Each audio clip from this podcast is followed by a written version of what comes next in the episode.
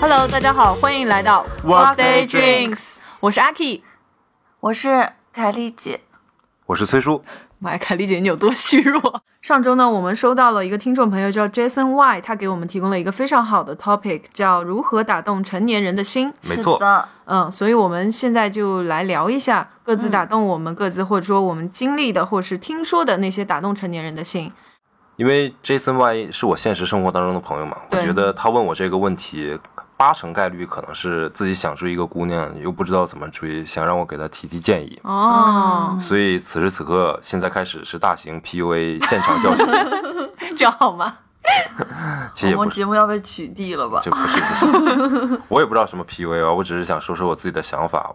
我觉得这就像你谈一个客户一样嘛，你首先要了解的客户的需求和痛点是什么嘛，对症下药。嗯，你想追求对方的话，你就先知道对方到底喜欢什喜欢什么对，对对方想要什么，对，而不是说自己能给到的最好的是什么。嗯，对，是的哦，，嗯，要站在对方的立场上考虑事情，是吧？对啊，如嗯果如果这个女孩子她需要的就是一个长得特别特别帅的一个人，你碰巧长得没那么帅，我有两个就建放议，弃了。就你你要你要不然放弃，嗯，要不然你就想办法让对方降低预预期，就是你同时啊再找几个哥们儿长得比你还丑的去追她。然后你作为那个其中那个长得还可以的，你就明显的优势就会被体现出来。就是我之前在抖音上面看到的一个视频，一个男生给那个女生求婚，嗯，那个女生说：“除非天底下男的都死光了，我才嫁给你。”嗯旁边的所有的人都倒下了， 大概就是这意思，是吧？对，是这个意思，但是可能操作起来比较难啊。我建、我建议你悬崖勒马，回心转意啊。如果是这个女孩子需要的是一个诚实、老实、本分的男孩子，然后想安安稳稳的那样很平淡的过一生，但是你如果是恰巧是这方面的人，那还好。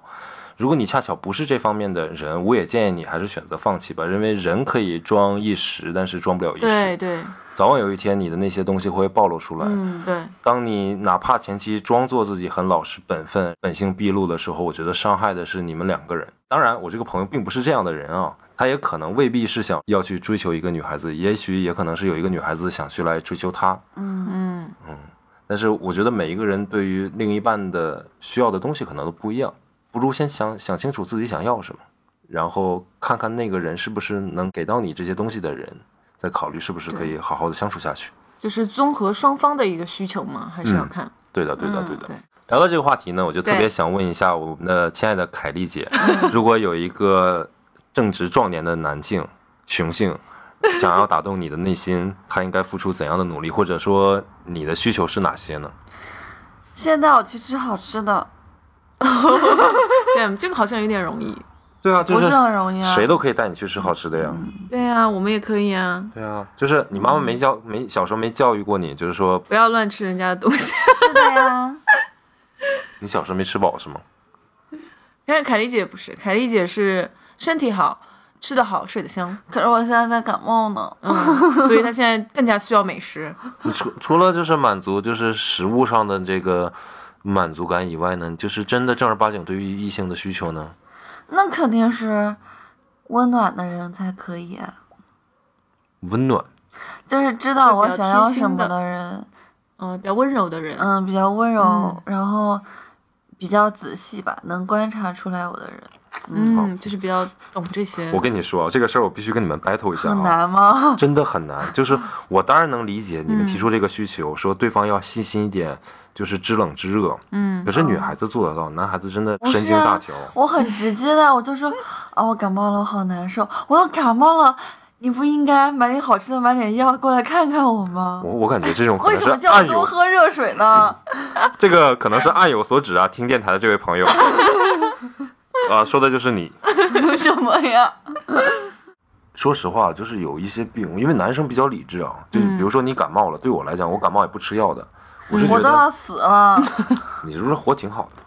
只能比如说，如果发烧的话，当然要退烧，但是感冒这种病毒不是靠吃药就治好的，它是你身体方面的某些炎症，药只能缓解症状，但是不能治病。这个太理性了，我给女孩子讲，女孩子不愿意听的，对吧？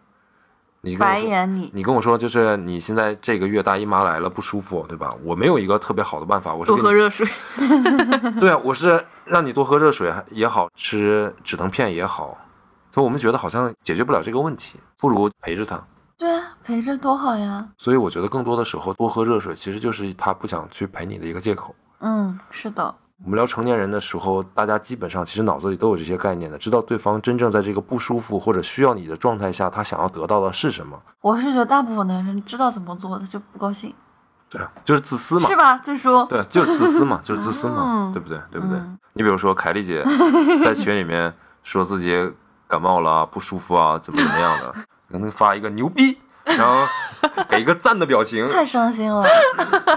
嗯，所以除了温柔，除了这些，你还有什么要求呢？顺便给你打个征婚广告好了。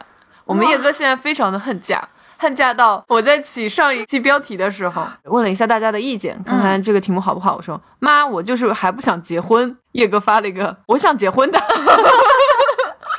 不要起这个题目。第一个点是叶哥需要有好的食物，第二个点是叶哥需要有好的关心，你温柔体贴、知冷知热。第三个点呢，叶哥你需要的是什么？且 保障生活的就可以了吧？对方可以保障对方的生活，还是对方可以保障你们两个人共同的生活？我保障我自己，他保障他，然后我们有结余就一起有小金库这种。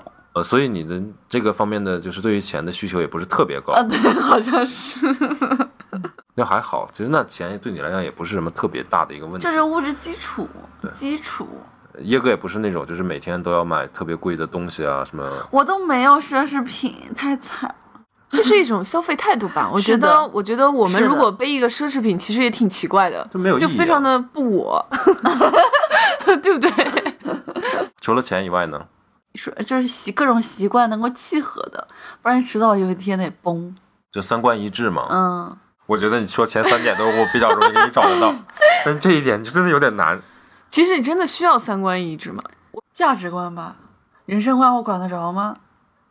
世界观太广了，对吧？还是价值观吧。对价值观 OK，好像好嗯好一点。嗯嗯，就什么消费理念啊、生活习惯呀之类的这种小点。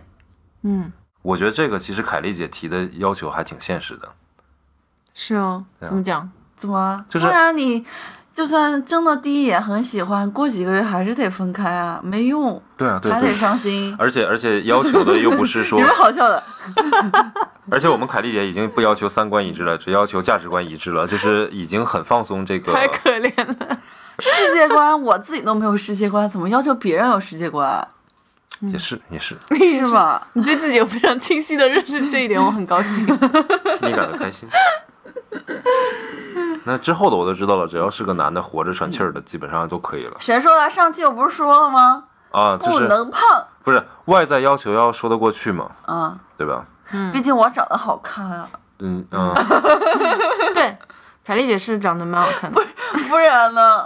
当然，有想认识凯丽姐可以留言哦，嗯我会看的。可以， 这个相亲我们可以移步到微博，凯丽姐的微博。我哦，我会留言的，这期下面好嗯好的好的。凯丽姐一天找不到男朋友， 我们的这个广告会持续在每一期都打一遍的。天呐，好了，那毛毛，你可以讲讲你跟丹尼斯互相之间撩动对方的心。哎呀，太甜了，齁得慌。啊，这个你们也可以移步到我的微博自行搜阅。 好了好了，我我讲一个最近的好了。我在圣诞那期也跟大家讲过，我圣诞的时候送了丹丹跟去年一样的礼物，因为我最近真的太忙了，没有时间去想这件事情。 不不不能算敷衍好不好？但是这个礼物确实输得非常惨，所以后面我就打算在这个新年到来之际给他给他送个上一份 surprise 嗯对，送上一份新年礼物，希望可以赢他一场。 然后新年礼物呢，我是因为我们跨年的时候要到朋友家里去，没有时间在跨年的中间嗯给他送这个礼物，所以说我在前面几天就已经布置好了。那天晚上我跟他看电影看到十二点多，嗯回到家里之后我就跟他说：“嘿，babe，我给你准备了一个礼物，但这个礼物要通过你自己的智慧去寻找，就类似于藏宝那种。”嗯，在家里面设置了几个线索。他通过这些线索一条一条的，最后找到了自己的礼物。毛毛真会玩儿，毛毛在他的微博上面秀嘛，嗯，然后感觉就是特别特别温暖那种感觉。是，对，就是所以叶哥每期都要放相亲 帖。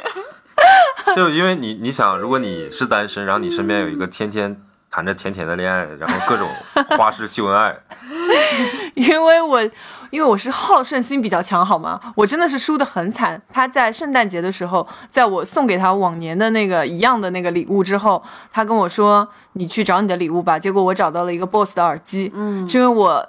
之前剪辑的时候跟他说，因为我的那个是入耳式的那个 Jabra 的耳机嘛，戴时间长了之后，那个入耳式的耳机会让我的耳膜有点痛。妈妈品牌不会注意到你的。 OK，我就随口抱怨了几句，说这个剪辑时间长了之后，这个入耳式的耳机还是有点不舒有服有点不舒服。嗯对嗯，后面他就给我买了一个头戴式，觉得哇 so sweet。对，所以我就设置了形式，让他去找到了这个新年礼物，弥补了一下。嗯，他这个新年礼物真的是玩的非常的开心。其实到最后，礼物是什么已经不是非常的重要，在这个对过程当中，就你很用心思的埋下对一个个是伏笔。对最重要的，收到的那个礼物啊，不是礼物本身，就像你谈到的，用心。丹丹给你送你耳机这个事嗯情，哦对也是因为他平时观察你对，的。对这是这是最重要的。这些日常 So 生活当中， sweet，妈呀！ 此时此刻，我们再次给凯丽姐强行征婚一波。有适龄男嗯子、男青年，可以在我们的评论区下方留言。对这个适龄的范围包括十八到三十八三岁十，八岁，十八了。 啊，那我也想到一个事情，我也很温暖的，好吗？嗯，圣诞节的时候，我说随意的说了一句，给我身边的几个好朋友准备了围巾，对，然后呢，我就提前啊好多天在淘宝上找好看的包装啊，嗯什么小卡片啊那种，我就认真的写了小卡片，每个人就写了一两句话，他们不知道，因为正好放在那个袋子里。嗯，然后他们拿回家之后，我已经试戴了之后，哎，发现有个东西，然后打开一看， 嗯，里面有我的祝福，哎，这个真的挺打动人的。你知然道后那毛天。毛立马就分的分享在群里了 因为因为那天我其实有点愧疚的，凯丽姐这是生病的第一天，我们在一起录那个节目，在节目当中狂抱怨说啊，凯丽姐又在咳嗽，凯丽姐，凯丽姐，感觉你要传染给我们那种，你知道就是说的非常嫌 多。 弃非我，常嫌 弃，那回家去试戴了一下围巾，然后看到那个卡片的时候，哎哎哎，内心暖暖的是吧是？不是还有信封，还有 那个封封信的贴纸？哎对，呀关键真那的是个话也非常打动人。是的，人生得意挚友，嗯，足矣。嗯，我听到之后觉得非常 的惭愧。你给我写的是什么来着？所以说啊，就是跟事业有关系的，因为你现在最想的就是把这个店铺做好嘛。毛毛就是恋爱继续甜甜的那种感觉，就是写的很很真实的话，没有是乱七八嗯非糟常那真种诚什么合家欢乐、新年快乐这种没有。手写的，尤其手写这种纸质卡片的感觉，跟过年发个红包的感觉真不一样。那当 然发红包多的话也可以。发红包都也很 感动。没有钱发红吧包，呃，虽然没有送你们礼物，我决定过年的时候给你们发红包来弥补一下。 好但的，期待。嗯，崔叔其实有时候也挺暖的，就是他刚回国的时候，我俩去吃饭，崔叔反正每次见到凯丽姐，第一句就是你这个，要么说你这个口红不太好，要么你这眉毛怎么画啊，的，你你这这个化没化妆，妆啊？你天这哪妆怎么画的，你这阴影打没打啊？反正我也习惯了。然后那天他突然说：“叶哥，其实你长得挺好看的，不要把我平时那些话给记进去什么的。”然后当时想，哦，no，他是不是喝多了？他那天 没喝酒 好吗我？我那天是良心发现了，是的。你要这么说， 那我觉得他应该是经常犯这个毛病，因为有一段时间，嗯，他每次见我的时候，我都不化 妆，我已经 我已经破罐破摔了，我已经习惯了。然后后面他经常吐槽我，结果有一天我化妆了，他就非常语重心长的跟我说：“ 毛毛，你还是好看的那种，你知道吗？才说，真的是你是不是应该检讨一下，我是你怎么对待你的漂亮美丽的这些朋友们，女性朋友的？我想换各种方式来鼓励 你，你拉倒吧 积！极的迎迎娶生活，你知道吧？迎接生活。 因为你我我说的可能是比较肤浅的，是外貌上面的，你的穿搭呀、你化妆啊这些，但是这些代表了你当下这个状态啊。如果你现在很懒，或者生活过得不是很顺，嗯，你就不会想去讨好自己。首先，嗯，因为你觉得这个世界就是一坨屎，然后我也没有没有那个心情为一坨屎化妆，真的是这样。不化妆 就觉得这个世界是一坨 屎。你说实话，你们天天不化妆的时候，不就觉得就是我没有什么重要的人要见吗？我没必要去嗯是的 impress someone 吗？嗯，短暂的一段时光就度过去，让你们重新燃起说，我我我要积极面对我的生活。真是感动呢，凯丽姐有没有？这个好，好伟大的感觉。啊我跟你说，我自认为我对凯丽姐最好的事情呢，是去年刚回国的那段时间啊，不是去年，应该叫前严格意 义上前年了，对，嗯，呃，当时凯丽姐经历了一段被我跟毛毛都不发都不是很认可的感情当中，你那还你还记开得始了你吗？还记得吗？你还我记不记得哪一段，啊就一个开始了一吗个一个大叔，一个大叔，啊，我知道了就凯丽姐不开是跟大一个大叔就是太多了，photographer，对对对，哦哦哦，酷，然后，然后这个事情不是我跟毛毛都不认可嘛，所以那段时间我回刚回来，然后也没什么事情嘛，嗯，就每天绑定凯丽姐，哦我基本上每天都见她，可是有用吗？有用的，有用啊，真的后来有用的不。是我无论从就是时间上占据她，就就晚上，比如说我们俩一起吃饭，妈呀，然后我要搬家，我要买东西，要干嘛的，然后就非要找一个朋友陪着，我就天天拽着她陪我，反正她也嫌我烦，但是还好。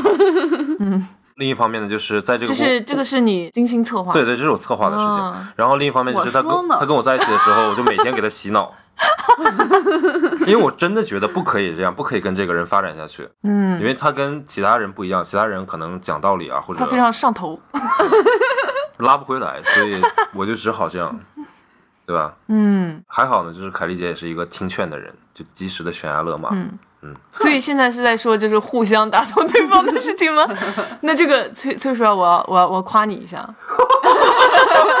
来吧，就有一段时间我在我父母家，你在你父母家啊、每天在阳台上晒太阳，哦？记得记得记得，那段时间应该是有点抑郁，嗯，是的是的对，对，刚刚经历了我人生当中的长达一段四四到五年的感情的一个失恋，嗯，对，那个时候觉得生活挺挺 fuck 的， 什么事儿都不干，什么人也不见，就在那晒太阳，做什么事情都不感兴趣。嗯，那个时候啊，崔叔每天给我打电话， 就崔叔也是这样占据我的世界。没有打电话，这个微信语音打电话太贵了。不停的给我洗脑。 这件事情也非常 的打动我，一直记到现在。我觉得，嗯，非常好的一个朋友吧。嗯对，所以你们平时的小病小灾什么的，我基本上就不管， 因为我知道会有男生或者男孩子会。我没有，。你你你不觉得你更多 吗？对啊，因为没有固定的一个，因为我都是朋友啦。毕竟我们是异性的好朋友，有些尺度呢，我自己觉得是应该掌握的。就是什么呢？比如说你一些小的问题，很日常的那些小的不开心和小的开心什么的，请去跟你身边那些男人去分享。没有，我们之间的就是你有特别开心的事情，当然我们一起开心了。如果你有特别特别不开心，或者我觉得不对，我觉得是原则性问题的时候，这个时候我会自己会站出来来帮你。嗯，对，但是如果特别日常的，我就不能一直都出现。我我觉得如果这样的话呢，你们就看不到别的男生。嗯，你看我是不是想很多？是啊，你想太多了。我觉 得还是会看到别的男 生，把你让开，秀的男孩麻烦你让开一下。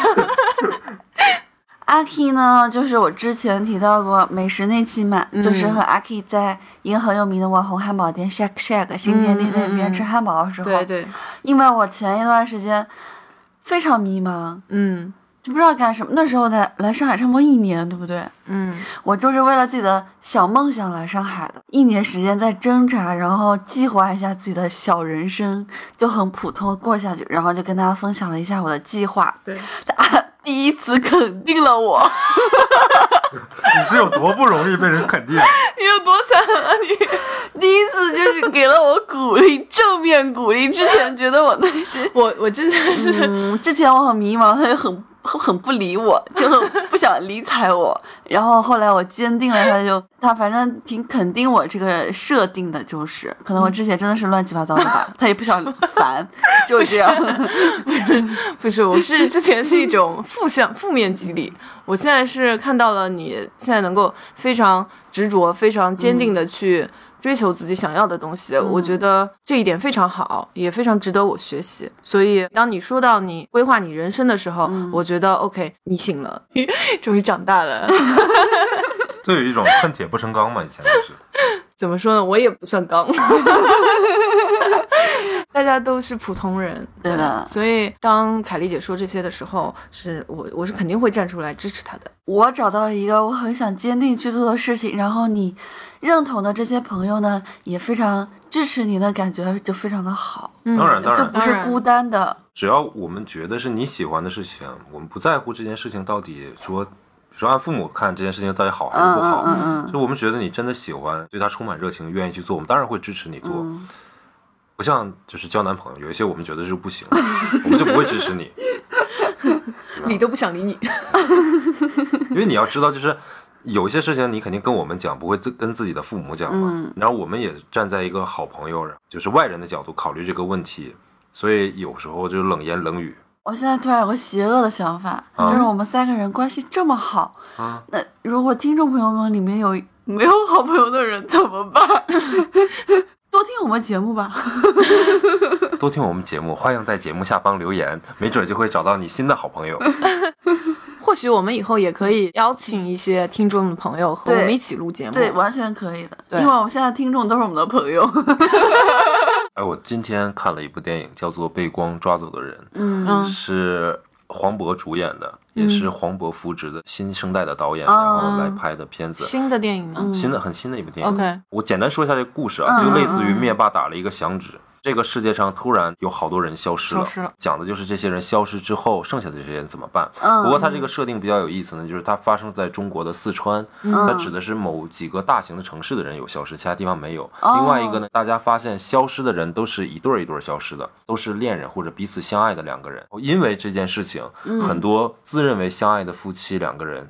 其实没有被光抓走，嗯他们还生活下。开脑洞之后的嗯题目，我觉得特别有意思，嗯让人就是在不同的阶段去重新审视一下啊，真正的爱情或者感情是什么。嗯，嗯所以这个电影算是非常打动你。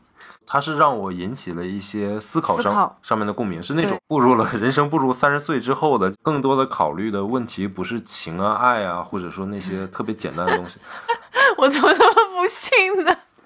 哎，就是重新审视下这个人生真正值得你陪伴对，或者付出的人到底是哪些，或者哪些事情是真正有意义的。不过真正打动我的电影其实不是这一部，哦看完内心特别温暖的是，就是大家每年都会看的《真爱至上》。哦，那个电影，就我每次看完之后，都会感觉浑身都是暖洋洋的，就特别暖。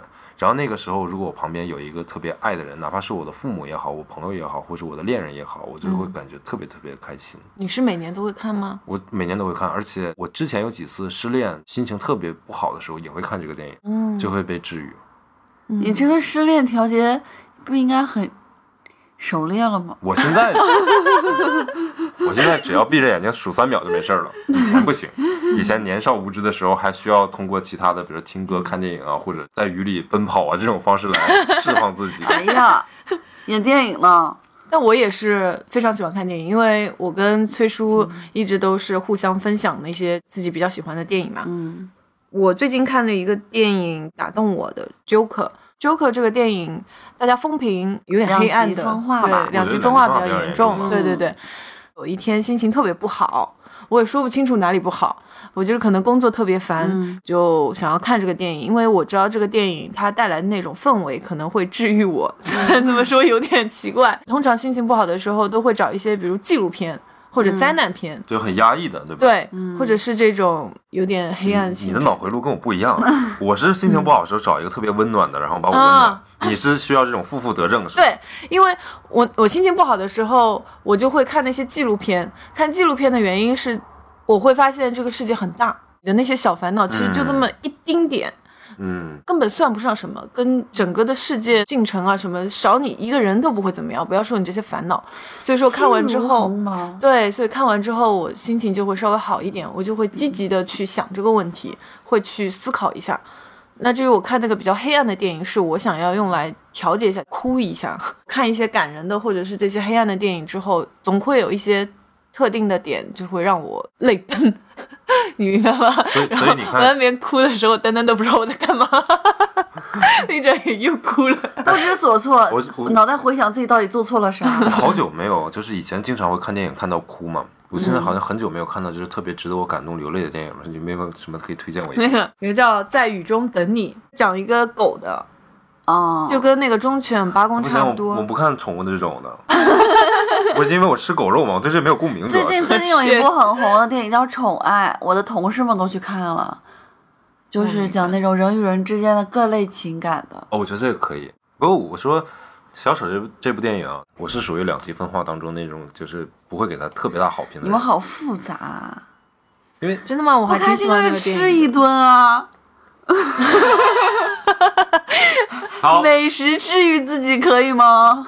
有我们想聊的是有没有什么艺术形式可以治愈你？你的艺术形式就是美食，是 吗？这美美食食也是艺术啊美，食也是艺术世，界这是大众的艺术，就是吃。可以凯凯丽姐强行艺 术。没有了，没有了。嗯，平时毛毛跟崔叔喜欢看电影，我不是特别喜欢看电影，嗯我看书比较多，嗯杂书。嗯，然后例如爽文嘛，霸道总总裁爱上不我。，我看的是非常好的文学作品。 OK，我我非常喜欢一个作者叫余华，然后哦，他就是很有名的作品，对我活着》啊，什么在细雨中呐喊着，我我活着就是看了好多遍，活着很好啊，嗯不错，看完之后你就觉得我现在这个样子真的是都特别美好。现在我生活的这个年代很好，我爸妈、我的家庭也很好，我能吃这么好吃的东西，然后做这种我喜欢的工作，一切都很好。凯丽姐，你是不是真的要在每次吃东西之前先自我祈祷一下？感恩感恩 我这上个苍点比较奇怪，因为他主人公叫福贵嘛，对吧？对，反正他就是前半生浪荡，后半生挺坚强、挺乐观的那种。家道中落嘛。怎么说？前半生没心，他的没心没肺，从头到尾都是没心没肺。嗯他只不过没心没肺的点不一样。然后你看到他晚年的时候，就觉得这个人就是整个人都通透了。嗯我一下觉得，我去，真的是感动死我了。 所以你看书看会哭，我会哭，我这个嗯点有点跟别人不太一哦样。嗯明白嗯就可能说同情他怎么怎么样，能我理解觉得对因为他本来就不是一个值得同情的人，只不过他把自己给活通透了，这一点比较感动。因为有的人充其一生都活不通透，嗯就觉得很难。所以我这个作者有点伟大，然后当然就就搁那哭。当然，所有的这些文艺作品、嗯这些艺术带给人心灵的震撼，其实是他们自己带动，能够打动别人。我认为所有的那些绘画、音乐、书籍这些东西都是一个载体，这载体承载的是什么呢？就是作者或者导演或者嗯想那个表达画的家东，西，不是他的情绪。嗯，嗯，就是我看这幅想表画，达的东西和情绪，可能吧，差不多一致吧嗯嗯嗯。嗯就是我的我个人的直观理解是这样，就是我看这幅画，我感受到了画家的情绪，嗯，我看和我自嗯听这个音乐感的感到的作曲家的这个情绪，嗯，，对，就是他可能是一个两三百年前的人，嗯，我是一个两三百年之后的人，我们有不一样的成长背景、生活、世界观，这些肯定都不一样。嗯，，对，但是我依然就是隔着这一张纸，一些颜色的色块儿，嗯，去对感受到了同样浓烈的一些情绪。嗯，我就认为这是一个非常牛逼的艺术品，但是它真的牛逼在哪儿？我其实我也说不太上来，嗯只是让我感受到的这些，我认为就牛逼。我没感受到的，要不然就是我资历尚浅。就是内行人看门道，外行对人看感觉。是，所有东西都是有公式的，都是有套路的，是的，这些每个人都会啊对。但是如果表达自己的作品，不是每个人都能达到这个高度的。你能看到的那些都是已经有成就的，对对对，嗯就就是在创作很难，对的，对的，创作很难。嗯，嗯，对于我这个外行来讲，你那些不一样，我我无从欣赏。我有时候还觉得，对就是学院派的，就是古典主义的这些东西，绘画什么的，我觉得更好看。嗯我未必觉得梵高的东西多好看，但是是如果说从这个内心的共鸣的角度来讲，打动你的心嘛，我觉得就是有共、产生共鸣嘛。嗯，星空，嗯我看到那个向日葵，嗯，我嗯看到了一个不一样的东西。我看到不是单纯的就是那份那片天，我看到的是画家的那片天。对，我觉得哦，牛逼！所以说要好好读 书，不然当你你连想形容想画一幅词画都没有，形容词都没有，波澜壮阔呀，这不是波澜壮阔，真不那是星空不是那种感觉吗？我觉得，星空给我的感觉不是波澜壮阔。 呃一千个人有一千个哈姆雷对特的嘛，对，大家的理解都不一样。我和崔叔都是服装行业的嘛，服装它就是有大众品牌，是吧？然后还有一些设计师品牌，因因为穿衣服其实是个非常日常的事情。我们大众的话，觉得穿衣就是保暖、嗯遮羞对，嗯，就可以了。很多人就停留在这个很阶多人段的，穿衣服习惯是不遮羞，比如凯丽姐，只不过随着经济的发展，然后大家受教育程度和接受的文化越来越多，有了自己的审美，有一小部分思想比较先进的人们 OK 就觉得啊，我要跟大家穿的与众不同，我要在人群中一眼就能表达自己，通过我的穿衣打扮表达我的个性，表达我的思想。是嗯那这个设计师品牌就是应运而生了。但是这也存在一种赚钱不赚钱的问题。大众的虽然这跑量，但其实它能够盈利的点。盈利的还是蛮多的，然后设计师品牌经常 flop 的原因就是能够欣赏他这个设计的人不是那么的多，或者知道他的人不是那么的多。嗯，然后品牌嗯对的，所以就是他就 flop 就不赚钱了。对我呢是从市场角度去看这个问题的。嗯先说梵高，他之后还有另外一个抽象派的代表人嗯物毕加索，毕加索的一辈子就过得极其的爽，奢华好就吗？就很爽。嗯他们最大的区别是什么呢？就他抛开艺术，就是一个会自我营销，一个不会自我营销，这是最重要的一点的区别。嗯那我从市场角度说，服装的这个问题呢，是当然大众品牌有大众品牌的做市场的方式，小众是品牌其实就是说在大众品牌照顾不到照顾不到的那那一群些人，那些细分下面，嗯嗯嗯其实我们就是在做细分品类的再次优化。嗯，我们做市场营营销的其实是看不上设计师的，因为我们认为是是应该先把市场决定好。比如说，我现在要 focus 在，嗯比如说现在玩 R&B 的、打篮球的、很街头风的对对这种年轻人非常非常多。我们先把他们确定好是我们的目标客户，对嗯然后我们来针对这个所谓的相对小众的人群来设计他们的服饰嗯或者相关的衍生品。嗯我不认为是设计师没有把东西设计好，而是你根本就没有找准关键的小众的市场在哪里面，没有确定好这个市场。嗯就怀着一腔的热情去做自己喜欢的事情，不是没有道理。但是你前嗯期有几个条件，就是、我觉得这些我们现在了解到的国际大牌的以设计师名字命名的这些品牌，嗯什么 Tom Ford、三宅一生、嗯 Marc Jacobs。这些它本来都是在一些其他更大的品牌里面有工作过，现在他们工作的，对的，他们已经有了非常独、非常庞大的人脉啊、渠道啊、东西，然后已经就满足了不愁吃喝。我给别人家做做设计，我要有一些表达我人生的看法的东西了。他赚不赚钱可能未必。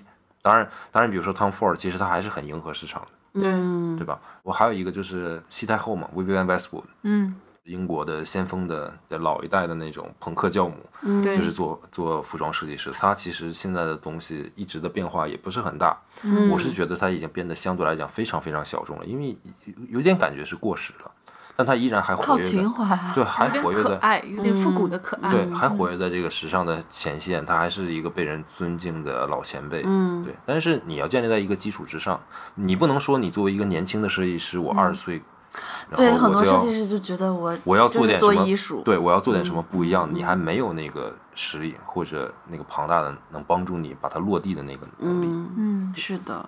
对现实一点啊，朋友。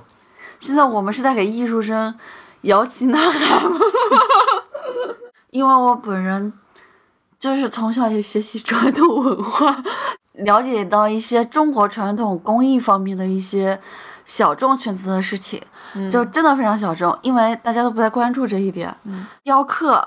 嗯或者是雕玉呀、雕石头，它一件文物真的是从大师手里出来的话，出来就四五万，然后流到市场上已经十几万了。你以为没人会花钱买这个东西，但是买的人非常多。是的它就是那么一小撮的圈子，然后他就是凭从小跟师傅学这个手艺来赚钱的。他只要做得好，你是可以支撑下去你的生活的，而且在也可以有自己的声望和地位。其实这个东西还挺难学的，也得靠天分。跟我一样，我做的不是这个传统的就手工西装嘛，嗯对嗯面临的就是马上消失的非物质文化遗产，我已经申遗了，就是我们现在做的这件事情。真的对，嗯我们还停留在这种传统手工的去缝一件衣嗯服的这件事情上面。学成的时间就极其的困难，大概可能是要时间。因为对我们这一行很考验眼力，师傅到了五十岁以上，眼睛花掉之后是缝不了的。所以一个好的裁缝的顶峰时间大概是在三十岁到四十岁，四十岁左右。嗯啊、那要代表他要尽早的入这一行，因为学习的时间又长，要出师三到五年的时间，出图可以做衣服了。很多以前可能就十几岁开始，哪怕现在也要十六岁开始来做，基本上二十岁你才可以赚钱。嗯然后你你大概干到三十岁的时候，就是经验啊各方面啊、嗯都已经积累充足了，你才可以差不多有一个好的手艺来展示给别人。可嗯是今天比如说十六七岁的人，他们在干嘛呢？读两种高中啊，嗯要不然我们在念高中，要不然我们辍学了，我们就不想去读高中，我们去工厂里嗯面去做流水线。嗯可是更多年轻人其实连去工厂做流水线，因为我平时也很爱看这种就是纪录片啊什么的，嗯嗯嗯他们也不愿意去去做流水线的一个一个纺织女工也好啊，或者一个拼装 iPhone 的一个一个工人也好，在嗯对在富士康，他们可能更愿意做的，比如说如果我去玩个游戏，或者我去做个直播，有人打赏，嗯那不是更是我的生活吗？嗯不再愿意去坐在那儿几十年如一日的，只是缝缝补补。嗯所以我们面临的最大问题是我们招不来愿意跟我们一起学手艺的人。嗯，OK，当然，积极乐观一点是什么呢？有逐渐更多的人开始，随着我们现爱在好，嗯现在生活的条件也好了，大家对于一些更好的物质追求对，有所了解之后，卖的这个东西啊，可能会卖的比以前稍微再高一点，再贵嗯一点。这样的话，才能足以养活那些师傅，他们才嗯会有。说白了，就是供求市场不平衡的时候，如果真的，比如说这个价值很高了，可能会有一些父母会想说，哦，那我还是愿意让我的孩子学一门嗯手艺，对，才有可能。不过现在就是我们最尴尬的时候，就是在坚挺、坚持的做下去。嗯嗯，是这样。那其实我们发现说下来，打动成年人的心这件事情也没有那么难。嗯，对生活当中的一些小事啊，不经意间的一两句小鼓励、小祝福，也可以打动朋友或者家人或者嗯爱人的这个心是的，可以叩开他们的心门。还有一些文学艺术作品，可以给大家带来一些心灵上面的共鸣，嗯，呃，也能引起成年人的一些思考。嗯你要足够的真诚，足够的贴近对方，去了解对方真正想要什么。嗯也得然后了解自己。也对，嗯也得要自己嗯去嗯想要什么，嗯这很重要。这一期的好的节目到这里就结束了，欢迎大家去 Podcast 和喜马拉喜马拉雅雅 FM 呃，搜索 Workday Drinks，关注我们，给我们留言哦。留言、订阅、点赞，对，也可以去微博上面搜索凯丽姐 Kelly 或者甜甜的阿 K 酱关注我们。嗯，那这期的节目就到这里啦，拜拜，拜拜拜拜，see ya。